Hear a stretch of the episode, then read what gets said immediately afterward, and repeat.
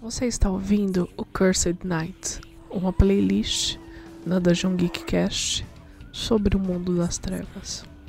Aqui você vai ouvir um pouquinho sobre World of Darkness e sua extensão. Prepare seu vinho ou seu café, fique à vontade. Essa noite você é nosso convidado. Meio humanos, meio animais. Predadores que espreitam as matas mais profundas e os becos mais escuros da cidade. Monstros que se aproximam furtivamente de sua caça, como fantasmas, e então explodem num frenesi de garras e presas. Feras que uivam sobre a luz da lua e matam aqueles que atravessam o limite de seu território. Lobisomens. Em alguns aspectos, os lobisomens personificam o medo mais antigo da humanidade.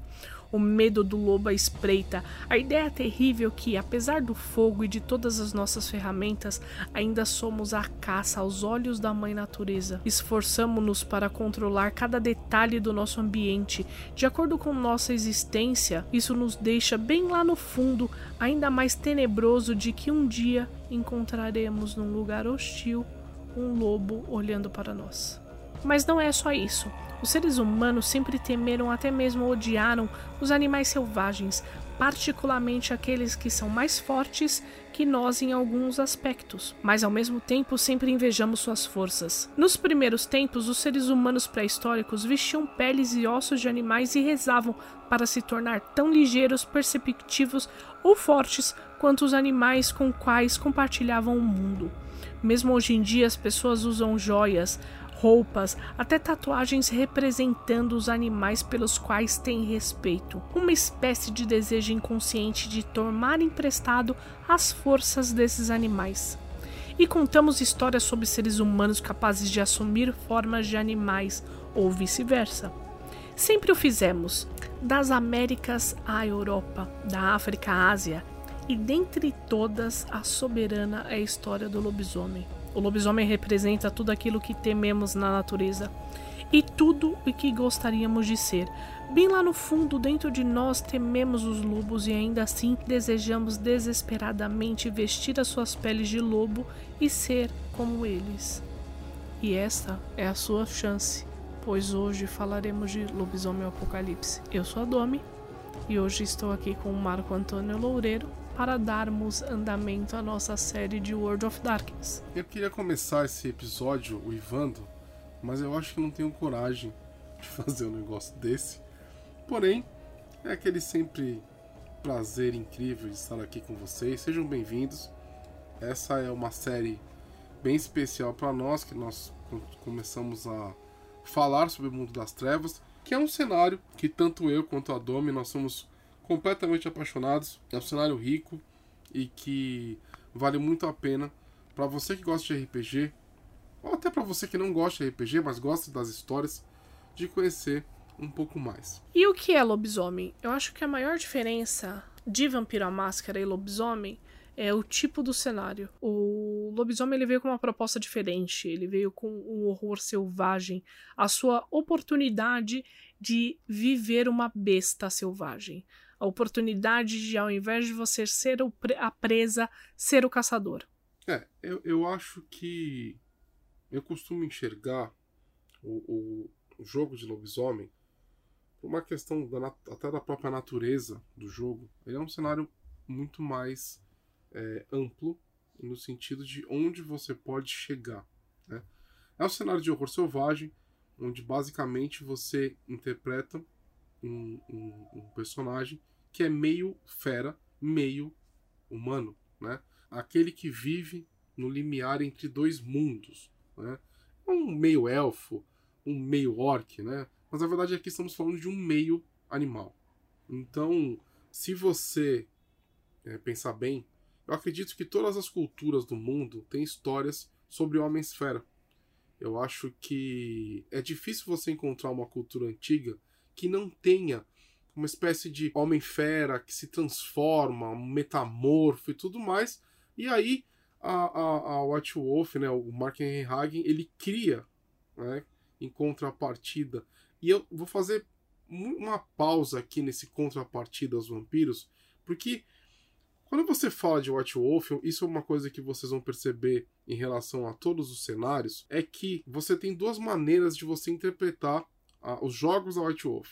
Ou você enxerga apenas aquele jogo, e aí você tem apenas aquela visão de mundo, ou você pega vários jogos, várias visões diferentes e tenta é, criar o seu ponto de vista, ok? É o que eu faço. Eu não, eu não costumo pegar aquela visão limitada daquele jogo, e sim de vários jogos, tentando chegar em alguma conclusão, porque na minha concepção, o World of Darkness ele é um grande enigma para você estudar, para você é, é, descobrir, ok? Então, o, o, o, o, por, que, por que eu falo isso? Porque muita gente fala de forma errada, ao meu ver, que vampiro e lobisomem são inimigos é, é, por natureza. E na real não é bem assim, porque existem diversos tipos de vampiro, assim como existem diversos tipos de lobisomem, e, e, e na verdade o lobisomem ele luta né, contra algo muito maior que o vampiro, não apenas né, a, a, aqueles sanguessugas como eles chamam, ok? Então o jogo de, o jogo de lobisomem é, é isso, é você viver entre esses mundos, é você estar numa luta fadada ao fracasso, que é o apocalipse, né? Então vai chegar um momento em que o mundo vai acabar e você vai morrer lutando. Você é um soldado de Gaia. Você é um soldado é, é, é, é tentando. Um metamorfo soldado tentando é, é, atrasar o final do mundo, né? Lutar contra isso. Lobisomens, ou os garus, assim como eles se chamam, são guerreiros metamorfos que lutam para combater a Oirme onde quer que ela esteja. Exatamente. E essa luta está cada vez mais difícil com a tecnologia, com é, o avanço da Wyrm pelo mundo. É uma guerra já perdida, digamos assim, né?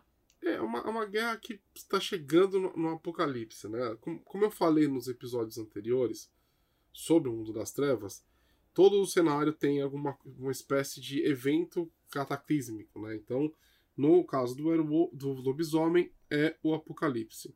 É... Então é importante você ter isso em mente, que ao jogar lobisomem, você está lutando basicamente contra o um mundo que é aquele mundo que está destruindo a natureza, aquele mundo que não se importa com coisas ecológicas. Isso tudo é jogar o Werewolf, né? E, infelizmente, aí é uma. uma não falar uma certa magoazinha minha, né? O Werewolf é um jogo extremamente rico, ok? Onde você joga com criaturas que tem muito espaço de, de, de, é muito inspirado né, em questão xamânica, é muito, um cenário muito inspirado na, na questão tipo de índios americanos, né? O Mark Hagen ele pegou tudo isso para ele, para o cenário. Então é um cenário tipo muito espiritualizado. Vamos agora falar um pouquinho das edições, lançamentos e edições? Vamos. Então a gente vai tentar obedecer o mesmo padrãozinho aí do, do episódio de Vampiro. Vamos falar um pouco sobre, sobre as edições, ok? O Werewolf, ele sai em 92, ok? E a primeira edição dele, e como a primeira edição do Vampiro, ele foi reformulado para uma segunda edição. Só que o Vampiro, primeiro com a segunda edição, ele teve um, um intervalo de um ano entre uma e outra, né? O Werewolf teve, tiveram dois anos. Então, alguns livros saíram para a primeira edição. Esses livros para a primeira edição foram alguns Rei Cross. O Rei Cross, para quem não sabe, ele é um, um livro que é como se fosse uma aventura que se passa em algum cenário. É um cenário aberto para aventura em algum lugar do mundo. Então tem Regia Cross Rússia, Regia Cross Austrália, Regia Cross Nova York, Regia Cross todos os lugares do mundo, ok? Então alguns livros, as primeiras aventuras, isso que era legal do, do da primeira edição, que assim, tinha algumas aventuras pro, pro, pro lobisomem, né? Tinha algumas propostas de aventuras. Claro que isso também teve no Vampiro, mas o Werewolf, a minha impressão é que inicialmente eles já tinham essa ideia de colocar bastante cenário no, no, no jogo, né? Em 94, dois anos depois, sai a segunda edição do Werewolf. A segunda edição do Werewolf, ela foi teve aquele mesmo padrão de dar uma reformuladinha no sistema, dar uma reformuladinha no, no, no, no jogo e começar a lançar aquelas expansões que, assim como o Vampiro, mostram, tipo, a, a, as, os clãs, né? Pra vocês entenderem, o Werewolf, ele não tem clã, ok? Mas tem tribo. Então você... Porque a gente tem que entender que o Werewolf ele é muito ligado com linhagem, com sangue, com genética, né? Então você é um descendente daquela tribo. Então, os, os, os...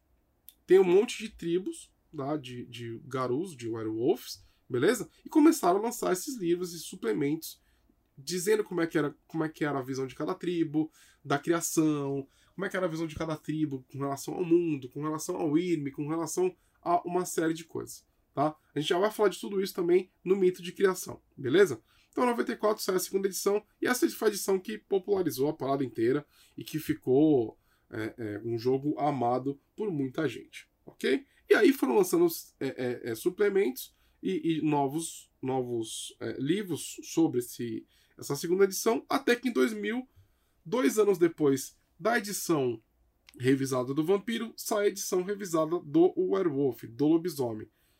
Que é aquela coisa. Primeiro sai o Vampiro, depois sai o Lobisomem, a White ela tem mais ou menos esse mesmo padrão sempre.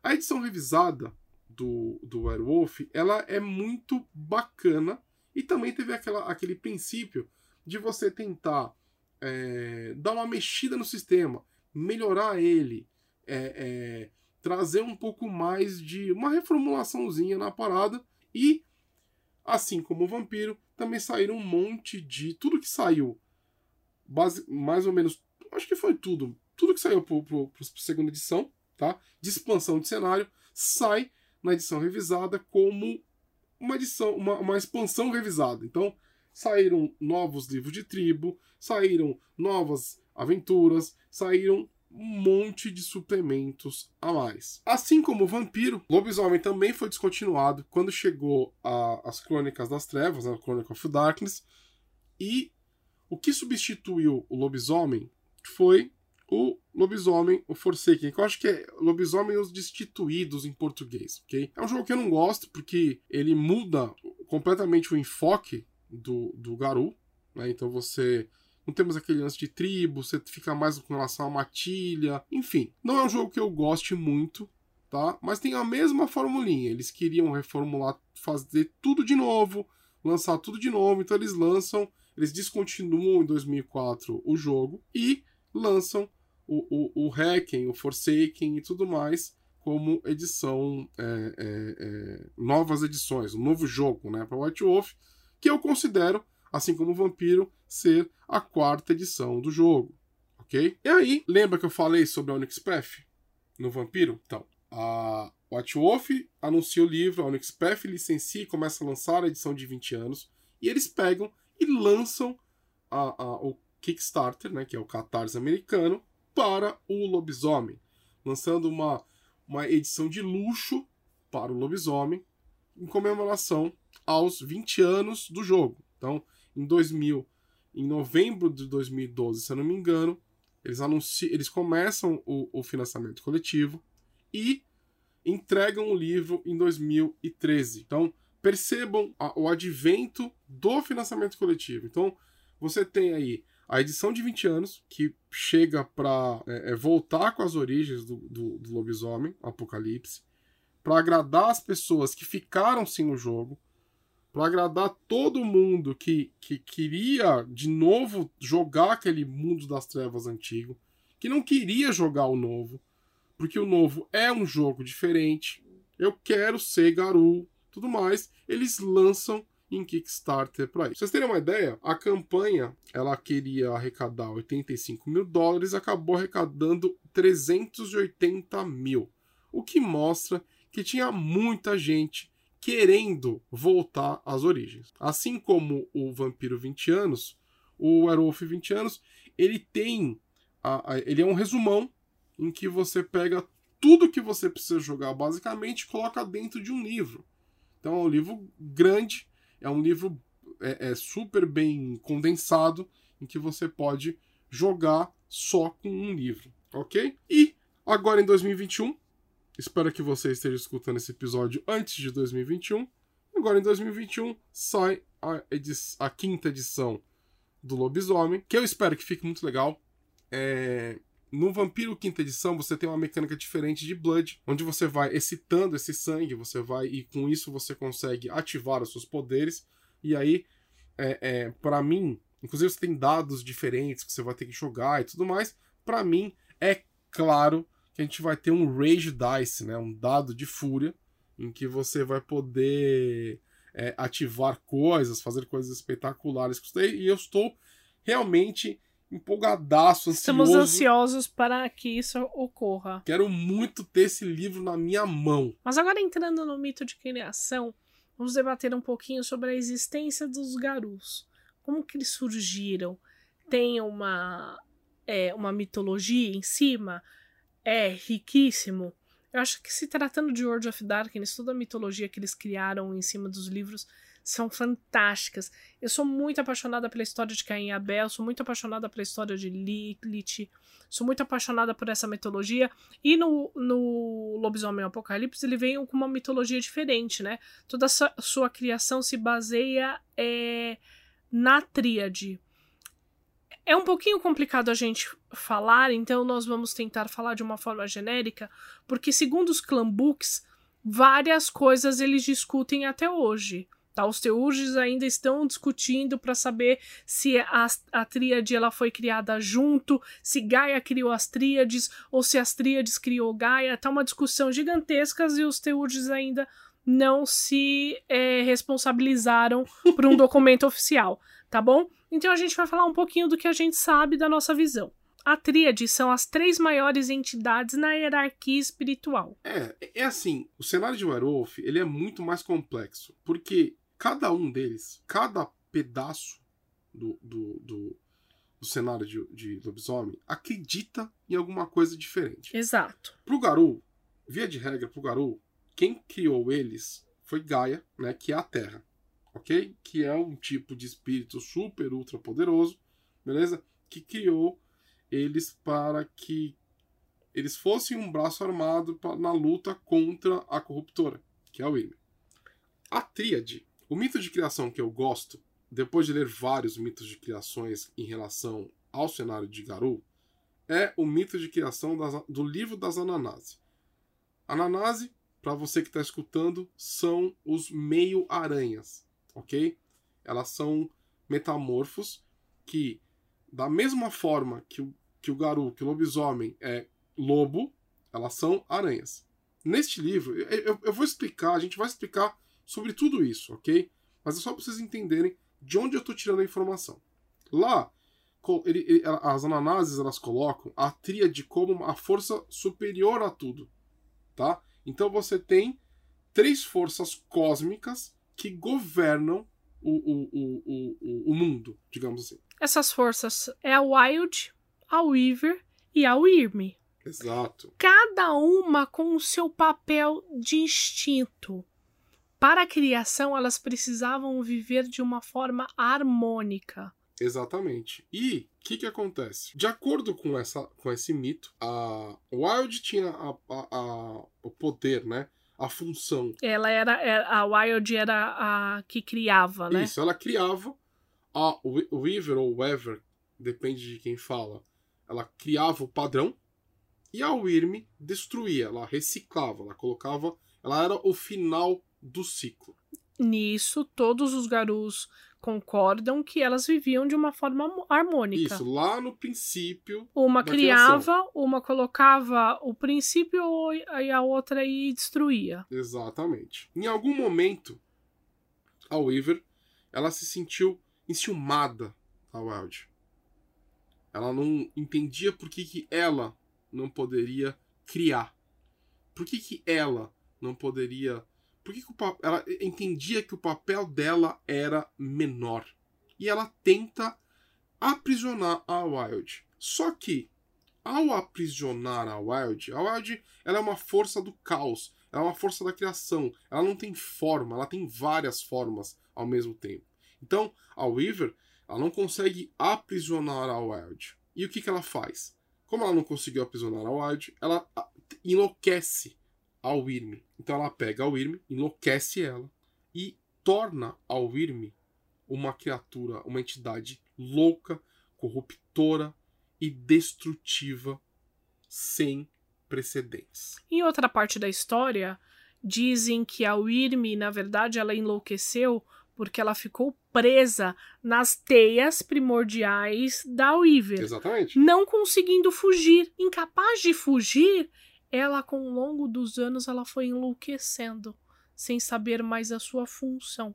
Exatamente. Em contraste também, alguns dizem que é a Weaver que está louca, não a Wyrm. É, é como, é como, é como a gente tá falando aqui, tá, gente? É um cenário extremamente rico e apresenta vários tipos de visões, ok? Por exemplo, para a maioria dos garus, pra vocês terem uma ideia como as visões elas são diferentes, a maior, a maior parte dos garus elas entende que Gaia está acima de tudo. Na minha concepção, a, tri, a tríade ela está acima, elas são forças cósmicas acima de Gaia. Né? Elas são mais poderosas. Enfim, aí é uma questão de ir apresentando. Conforme a gente for contando sobre as tribos, vocês vão entender qual, como é que é a visão de cada um, ok? Mas assim, é, é, é já, já tá muita informação é, é para vocês a, a absorverem por aí. E aí? E como você se torna um garu? Como, como funciona isso? Eu acho que não tem como a gente falar disso sem falar sobre a primeira mudança. A primeira mudança ocorre na vida de um garu, normalmente jovem, lá para os seus 11, 13, 15 anos, onde ele passa por uma situação de estresse muito grande. E nessa situação de estresse, a fúria toma conta de seu corpo e ele passa pela primeira mudança. E esse é o momento em que grande parte daquelas lendas sobre é, é, filhos que se transformam em criaturas e matam todo mundo surgem, surgem, né? Então você passa, imagina só, você é uma criança que está sofrendo bullying na escola, ou está sofrendo bullying dos seus pais ou do seu pai, naquele momento, ou você viu a sua mãe apanhando do seu pai, naquele momento de fúria, de indignação, você se transforma, você perde o seu controle e você mata todo mundo. Né? A fúria toma conta de você. Exatamente. Neste momento, a sociedade Garu preocupada com uma coisa chamada véu, Exato. Que é quase a mesma coisa da máscara. Exatamente. O véu ele serve para proteger a sociedade Garu, assim como a máscara serve para proteger a sociedade vampírica. Mas os Garus têm uma vantagem, tá? Existe uma, um medo inconsciente nos seres humanos, né? Vindo, vindo de um tempo onde os Garus eles controlavam o número de humanos. Lá no Impérgio. No Impérgio, ok? Lá para trás, lá para trás, tempo das cavernas e tudo mais, essa memória daqueles tempos de, de império, onde os garus controlavam as populações humanas, existe até hoje. Então, quando um garu se transforma, esse medo aflora e a maior parte das pessoas ela é tomada pelo delírio, né? O delírio é um estado que, é, que tem vários tipos de efeitos, pode ficar catatônico, a pessoa pode fugir, a pessoa pode não lembrar, mas de qualquer forma serve para você ajudar a preservar o véu. Uma coisa muito importante que nós temos que ressaltar é que diferente do vampiro, o Garu, ele é um ser da natureza, ele é um Sim. ser espiritual. Então os espíritos estão a favor desta criatura. Tendo os espíritos a favor e a natureza a favor dessas criaturas, tudo se torna um pouco mais fácil. Ou não, né? Ou não. Mas quando, quando ele passa por essa transformação, existem. É porque conforme vai passando o tempo, cada vez menos existem lobisomens, né? cada vez menos é, nós temos Garu no cenário. É um cenário apocalíptico. Está tudo sendo destruído. Exato. Então, no, no caminhozinho natural, essa criança ela estaria sendo vigiada. E assim que ela se transforma, seria levada para uma tribo onde ensinada, ensinada os princípios, os valores dos garus e por aí vai. E tá? aprendendo a ter o controle sobre a sua fúria. Exato, e sobre suas formas também. Exato. A fúria é uma das coisas mais importantes para um garu. Assim como o sangue é importante para o vampiro, o garu ele faz muita coisa com a sua fúria interior. É, o garu ele tem, o lobisomem, ele tem duas, duas fontes de poder. Tem a fúria, alguns acreditam ser um presente da, da própria Luna, ok? Outros da própria Wyrm, a corruptora, que é uma habilidade que permite com que você tenha, em regra de jogo, ela permite que você tenha ataques adicionais. Ela permite que você corra mais. Ela é basicamente Que você ative seus dons. que você ative alguns certos dons, tá? Lembra quando eu contei pra vocês lá no episódio de Vampira Máscara que os vampiros têm um negócio chamado disciplina? Então, os garus, eles não têm essa disciplina, eles têm uma coisa chamada dons ou gifts. Esses dons são presenteados por espíritos onde o garu luta muito para ter. Sim, ele é reconhecido pelo mundo espiritual, pelos espíritos naturais que ensinam a ele é, é, essas, esses presentes, esses dons. Mas, enfim, no princípio teve um dom ensinado por um espírito. É isso que é importante entender. Tá? Em vez de uma disciplina que vem do sangue, tem os dons que vêm de um espírito que lhe ensinou. Tá? E esses dons é, você utiliza de duas formas: ou gastando sua fúria, ou gastando sua, sua gnose. Que, para quem entende de Mago Ascensão, é aquela sua quintessência, é aquele seu ponto espiritual. Pra galera que é, viu muito anime, é aquele que, sabe? Uh... Eu, eu considero a gnose. Então vamos lá, gente. Vamos, vamos tentar recapitular aqui. A gente falou de fúria, que vai de 1 a 10 a ficha, que você pode usar para ativar dons, para ter, ter habilidades extras, para você ter ações extras e tudo mais. Agora a gente está falando da gnose. A gnose, como a Dom muito bem falou, ela tem esse lance de ter essa conexão com o Ki, com a mana e tudo mais. Eu considero gnose como a ligação que aquele determinado garoto tem com o mundo espiritual. Porque é manipulando a gnoses que você consegue entrar no mundo dos espíritos, é manipulando a gnose que você consegue ativar outros tipos de dons e tudo mais. Tá? A gente não pode também esquecer aqui da força de vontade, que também serve para você ativar outros tipos de dons, mas aí é uma outra história. Então, a gente está falando sobre ele basicão, tá, gente? Sem falar de demais. Então, rage, gnoses e força de vontade. Bom, e já que a gente está falando de metamorfo, seres que se transformam, meio animais, meio gente, vamos falar sobre as formas que você pode é, é, se transformar, ok? Lembrando que para o lobisomem, essas formas são parte dele. Ele consegue se transformar. Claro que no momento de estresse você pode precisar de um testezinho é, é, tudo mais, mas normalmente você conseguiria se transformar de forma tranquila, ok? Então a gente vai da forma humana, que é uma das, uma das, das extremidades. São cinco formas, tá? Forma humana, que é a forma que é o humanoide, basicona. Você tem a segunda forma, que é a Glabro, que você seria. Sabe aquele lobisomem de filme antigo de lobisomem, que, que tem aquela. É, é, é tipo um, um, ser humano com mais pelo do que o normal? Sabe esse tipo de coisa? Então, seria uma coisa mais ou menos assim. Seria um pouco mais de força, um pouco mais de agilidade, tudo mais. A forma intermediária, que é a Crinos, que é a forma de batalha, que é a forma de lobisomem é, mais clássica que existe. Eu acho que um dos exemplos perfeitos disso daí tá no, naquele filme Van Helsing, que o, que o, ele, o Hugh Jackman ele vira um, uma criatura híbrida e tudo mais. É, esse é o Crinos, né? É o terceiro passo. Então vamos lá. Humano, Glabro, Crinos. O quarto passo é a Ispo. O que, que é a Ispo? A Ispo é um lobo gigante, tá? O lobo gigante, estilo o, os lobisomens do Crepúsculo, tá? Esse eu acho que é o melhor exemplo que eu posso fazer agora, né? Tem também, eu acho que alguns filmes de lobisomem antigo tem também, mas acho que o mais atual seria o, os, os, lobisomens do Crepúsculo. Que também é uma forma de batalha, mas é uma forma mais puxada pro lobo, não tem não consegue usar arma, esse tipo de coisa. E você tem a outra ponta da extremidade, que é o lupus, que é a forma de lobo, né? Que é a forma de, de, de cachorro, de lobo, né? A forma animal pura, assim. Então, são os cinco passos, tá? Você, como lobisomem, você consegue variar entre estas formas, ok? Depois que você. que falamos um pouquinho das formas, precisamos falar sobre as raças. Existem três tipos de Garu. Ou você nasce humano e se desenvolve, como eu falei, você tem a sua primeira mudança é, humano, ou você é um cachorrinho e tem a sua primeira mudança sendo um cachorro e você se descobre Garu. Ou você é um impuro. Na sociedade Garu, como nós estamos falando para você, para você se tornar um Garu, você precisa ter um isso no seu DNA. Um parente. Um parente, sabe? É como se a, a, aquela sua linhagem, aquela sua família tivesse esse gene Garu no sangue. Onde o seu avô podia ter sido um Garu, só que sua mãe não.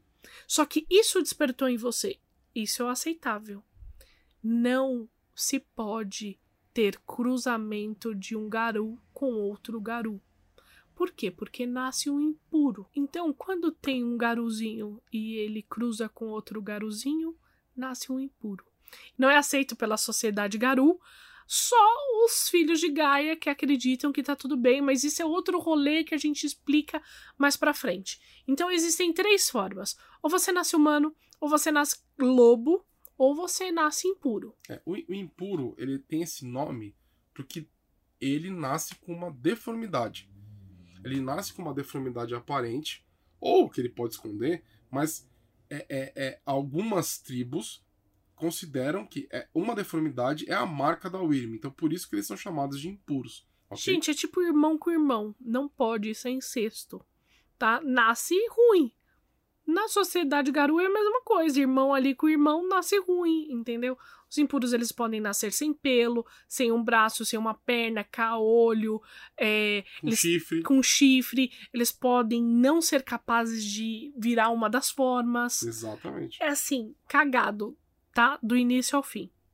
Então, três formas, gente. Omide, que é humano, lobo, que é lupus, né? Que você nasce como um lobinho, ou o, o meio termo que você é um impuro, ok? Escolhendo o que você quer ser aí, você vai ter que escolher a sua seu augúrio e sua tribo. O augúrio, ele tem ligação direta com a lua, ok? A luna, que é ela também abençoa o Garu ela tem, ela tem influência sobre a vida dos lobisomens e ela vai indicar. Eu vou dar um exemplo meio merda aqui, mas ela vai indicar a sua função, né, na sua matilha. Ah, e uma coisa muito importante que Garus, antes da gente continuar falando sobre o augúrio, tá? O que, além da raça, do augúrio, da tribo, a quarta coisa que te é, é, é, identifica, que te determina quem você é, é a matilha em que você faz parte. Garu é animal, Garu é bicho, Garu vive em matilha, ok? Isso é importantíssimo, mentalidade de matilha. Garu que não tem matilha é considerado meio fora dos padrões e até pode sofrer diversos é, é, é, preconceitos e tudo mais. Mas vamos voltar a falar sobre augúrio. Mas eu queria pontuar esse lance da matilha. Então você tem cinco augúrios, cada augúrio ligado com uma fase da Lua, beleza? Simples assim. Aí você vai dizer, pô, mas cinco? A Lua não tem quatro fases? A gente já chega lá. A primeira é a Lua Nova, que são os Hagabash, tá? Hagabash, o que é um Hagabash? Hagabash é o ladino do grupo, né? É aquele que caminha. Aquele arruaceiro. Exato, é aquele que caminha sem a luz da lua. Olha, olha como aqui. É, cara, eu, eu amo esse jogo não tem, não tem a lua no céu, né? A lua é nova. Então o Hagabashi é aquele que caminha nas sombras. Então é, é, é, o primeiro augúrio. Então tem uma função bem definidinha aí. Já a lua crescente são os xamãs, né? São aqueles, são os teurges, são é, é, é, o auspício, é o augúrio que mais está ligado com o mundo espiritual, beleza? São aqueles que vão ter contato com os espíritos, vão, são aqueles que vão é, é, é, é abrir um caerne. O que é um caerne, gente? Agora que eu estou falando de Teúde. Caernes são locais sagrados para a sociedade Garou. É onde. É, sabe aquela cachoeira linda, inalcançável, que não teve. que não tem um papelzinho de plástico, que não tem uma farofa que você encontra no meio do mato? Talvez aquela cachoeira seja um caerne, né? Que é um local sagrado para os garus, que tem espíritos, que você pode comunhar com a natureza e com as forças, com o mundo espiritual, ok? Isso é um caerne. Então, Os teurges, eles são os responsáveis por abrir esses caernes, por é, é, manter essa ligação com o mundo espiritual, ok?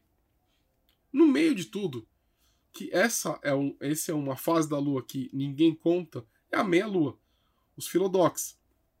Quem são os filodox? Os filodox eles são os juízes, né, os mantenedores das tradições da sociedade Garu.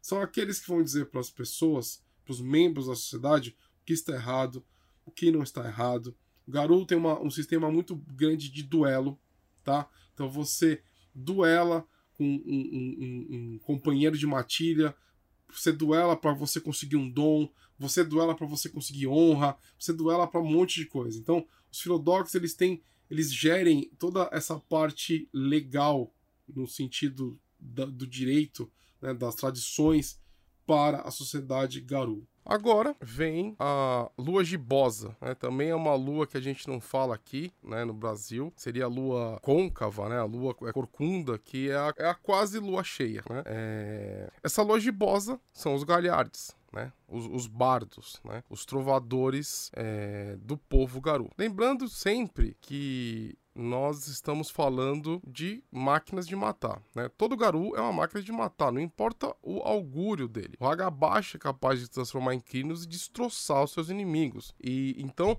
nós estamos falando daquele bardo de batalha, nós estamos falando daquele trovador que inspira os, os guerreiros, os exércitos. Nós estamos falando daqueles responsáveis por contar as histórias dos campos de batalha.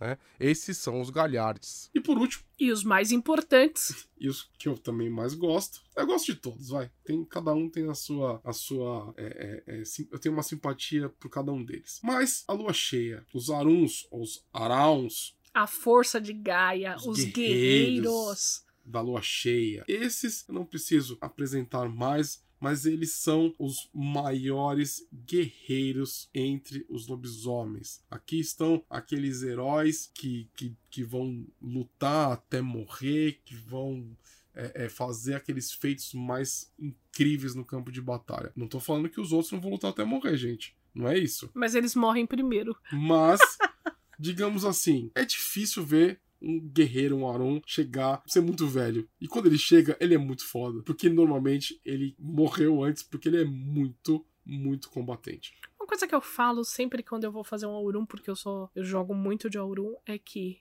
quando você construir o seu Aurum, viva seu dia como se você fosse morrer nele, porque é isso que nós esperamos: morrer em nome de Gaia, combatendo a Irme onde quer que ela esteja. Cada um desses augúrios vão te abrir é, possibilidades de dons diferentes, e esses dons vão estar ligados com essa função. Então, enquanto o Hagabashi tem um dom para se esconder, o Arun tem um dom para você afiar as garras e bater mais. E cada um com a sua função distinta também nessa sociedade. Assim como o vampiro, nós não vamos falar das tribos, porque nós queremos fazer um episódio especial para cada tribo. Exatamente. Porque assim, gente, eu não posso, a gente não pode chegar aqui e falar rapidamente sobre as tribos, que vocês não vão nem lembrar delas. Então, é, a gente quer fazer um episódio específico para cada uma das tribos, tá? Existem 13 tribos, existem tribos que estão perdidas, existem, enfim, tem uma série de, de visões diferentes, fúrias negras que são inspiradas nas Amazonas, você tem os Get of Fangs que são inspirados nos guerreiros nórdicos, vocês têm os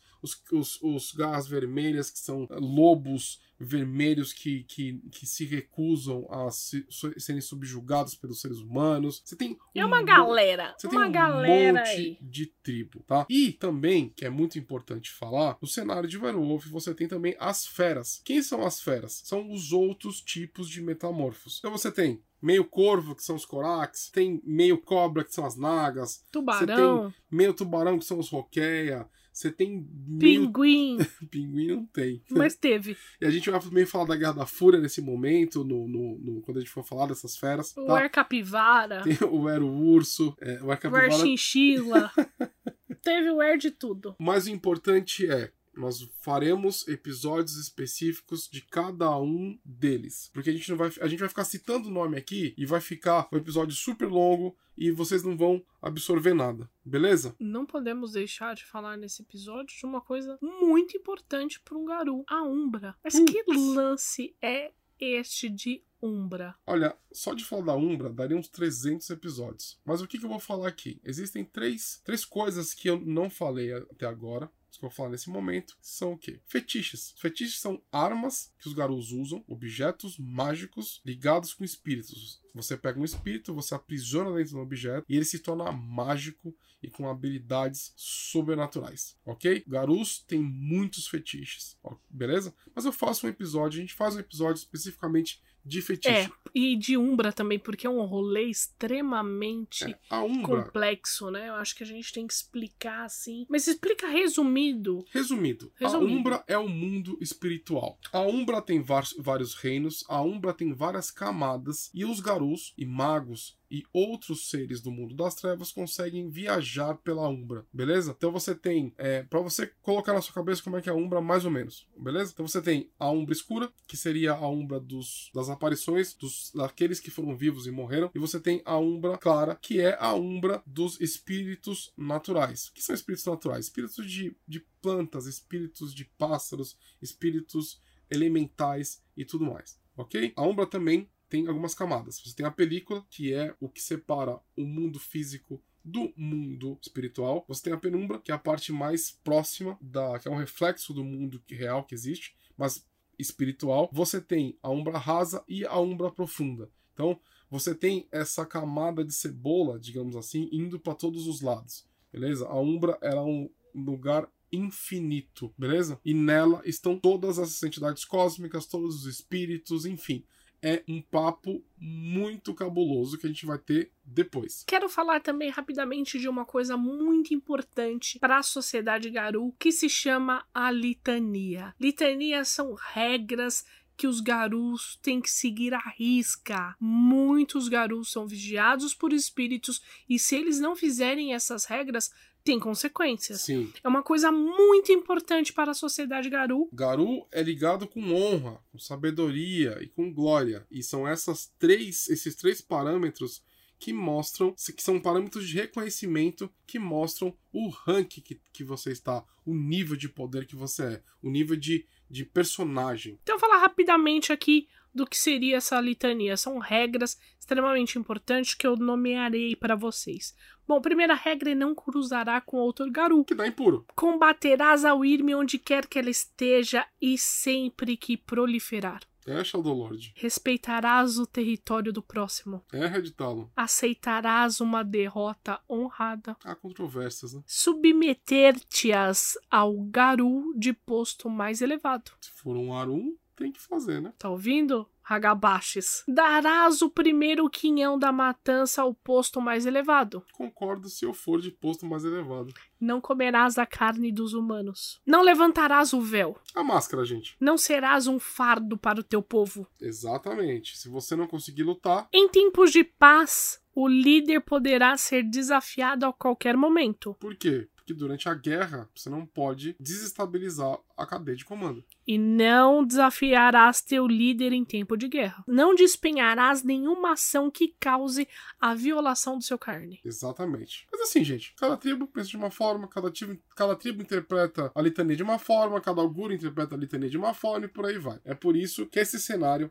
é tão rico. Vamos fazer as perguntinhas que a galera mandou aqui pra gente, que é a dúvida mais comum? Bom, primeira pergunta: os lobisomens são animais irracionais quando eles viram lobos? Não. Alguns são até quando estão na forma humana, mas não. Eles mudam de forma quando a lua está cheia? Depende. Via de regra, não, mas existe um defeito em que você tem uma transformação forçada. Então você tem a transformação forçada na lua cheia. Quando tiver lua cheia, você se transforma e não tem o que fazer. Mas via de regra, você tem controle absoluto sobre sua transformação. Se eu for mordida por um lobo, eu vou virar um lobo? Não, você provavelmente vai morrer. Mas virar lobo não, porque a, a, a questão da, de você ser um garu é uma questão de linhagem, é uma questão de sangue, é uma questão de genética. É. Lobisomem só morre com prata? Não, morre com várias coisas. Mas a prata ela é especificamente tóxica para os garus e eles é, sofrem é, é muito. É, assim, o dano da prata é muito severo no garu e pode sim matar ele facilmente. É, mas ele morre com fogo, com tiro, com É, porrada. mas é mais difícil, porque a capacidade regenerativa de um garu é muito grande. Conforme. e ainda mais se ele tiver um ranking maior. Exato. E os lobisomens, eles são lobos solitários? Não. Todo lobisomem, e aí a questão do, do, do, do jogo mesmo, lobisomens andam em matilhas. Lobisomens que não estão em matilhas, eles não são bem vistos. E é com essas perguntas. Bom, agora vamos para aquela parte divertida onde a gente indica filmes pra galera assistir. Gosto. Bom, minha primeira indicação de filme aí pra você é um filme chamado Anjos da Noite. Tanto pra vampiro quanto pra lobisomem é uma boa referência. Serve muito bem. Claro que você tem, como sempre a gente fala, filtre as coisas que são legais com as coisas que não são legais. Por É uma referência, Uma né, referência. amigos? Como ref- toda referência é aquilo que lembra, é aquilo que você pode Exato. pegar um traço da história. Referências não são guias, são referências, beleza? Eu gosto muito da, da- do Van Helsing. Eu acho que é uma das melhores transformações de Crinos que existem. A gente vê nesse filme lá com o Wolverine. Então, eu indico o, o, o Van Helsing pra galera. Eu vou indicar um filme que eu vou ser megamente criticada, mas é o Crepúsculo. É... Foi uma das melhores transformações de lobo. É um ispo total. Lindíssima E transformação. tem aquele lance de indígena, tem aquele lance Muito de. de, bom. de- de- a, a, a- a história do Crepúsculo, para os garus, é assim: quando tem uma ameaça, ele- eles começam a sentir o sangue fervendo. Isso é muito garu, gente. E aquele lance que passa de pai pra filho. Exatamente. É, é hereditário ali. Muito bom, vale super a pena ver. Então, en- andando com essa nessa pegada indígena, então qualquer filme que tenha essa, esse lance de índios americanos, como Dança com Lobos, do Kevin Costner e muitos outros, é, essa pegada é, é, de, de matilha, de grupo de pessoas lutando. É... Pô, o 13 terceiro Guerreiro. Décimo O terceiro. 13 terceiro Guerreiro Referência de matilha ali. é uma, um filme de cria de Fenris com um peregrino silencioso, né? Eles lutam em matilha mesmo, eles estão lutando contra uma força corruptora que são os, os devoradores, né? Os Death Eaters, né? E, e- e- então, assim, o- o- esse filme, se você adaptar pro, pro, pro lobisomem, é perfeito. Se você quer assistir um filme e dar uma risada também, indico O que Fazemos às Sombras. Conta tanto a história de um grupo de vampiros com um grupo de lobisomens. Isso é verdade, mas, mas não, não, não gosto de. Como é que é? Ter, é ter, terri? É, Ele, na verdade, não é um terrir porque ele é um mockment. Ah, Ele é tipo uma, um documentário ficção, entendeu? entendi. entendi, Muito bom, gente. entendi. É, tem um lobisomem americano, um monte de filme. Lobisomem americano em Londres. em Londres, em Paris, em... inclusive é o, o, o- a lenda do lobisomem francesa que dá o nome pro, pro, pro, pra, pra sociedade Garou, né? Que teve, é, vem de Loup Garou, né? Então os Garous eles, eles emprestam essa, essa coisa da, da França, né? Do- da lenda francesa do metamorfo. E A Garota da Capa Vermelha, amigos, assistam. É legal mesmo. Não vou nem comentar porque o final é É surpreendente. legal mesmo. Bom, e com relação à música, eu posso indicar o The Who, que é. Mas não é o The Who, Who, quem? É o The Who. Que é uma banda de metal mongol que eles cantam de forma ritmada, uma coisa bem de vamos pra batalha, que, que dá pra usar diversas coisas. Você tem muito metal viking, muito folk metal que você consegue utilizar, tá? É, eu mesmo uso vários folk metals nas, quando eu tô narrando lobisomem, funciona muito bem. Se você tá procurando alguma coisa de cen- cenário urbano, você pode colocar alguma trilha sonora até mais rápida, assim, urbana, funciona muito bem também, beleza? E procurar coisa de filme, gente. Procurar trilha sonora de filme vale muito a pena pra você. Qualquer coisa que seja tribal, qualquer coisa que tenha é, é, é, tambor, vocal, serve pra você mestrar um lobisomem. Bom, vamos para as considerações finais? Vamos para as considerações finais. Marco Antônio Boiadeiro. Gente, muito obrigado por vocês nos acompanharem. É um prazer inenarrável realizar esse podcast e essa playlist de World of Darkness está muito divertida pra gente. Espero que vocês gostem. Espero que não tenha, a gente não tenha esquecido nada. É um, é um, o Lobisomem é um cenário muito rico. É um cenário que tem muitos detalhes. Então, se a gente esqueceu, avisa a gente que a gente fala sobre isso depois, beleza? Pra quem não me conhece, sou autor. Eu tenho um livro na Amazon chamado Devorador de Celas. Seria uma honra ter você como minha leitora ou como meu leitor. É, eu não sei em que momento que você está escutando esse episódio, mas me segue no Instagram também, autor MA Loureiro, para você acompanhar as novidades. Muito mais coisa minha vai ser lançada por aí em breve e é uma honra ter você acompanhando meu trabalho, beleza? Grande beijo e Fique com Deus. Espero muito que vocês tenham gostado desse incrível podcast. Não se esqueça, arroba DungeonGeek21. Isso no Instagram, no Facebook, no Tinder, no Grindr, no WhatsApp, no Discord, em qualquer lugar. Arroba DungeonGeek21, nos segue lá. Lembrando que Até todo. Shell Six? Não sei o que é isso. Até na Among Us. tá bom? Arroba DungeonGeek21 para descobrir o seu impostor. Não se esqueça, todo segundo sábado do mês temos evento de RPG. Um beijo grande, um forte abraço. Falou! Beijo!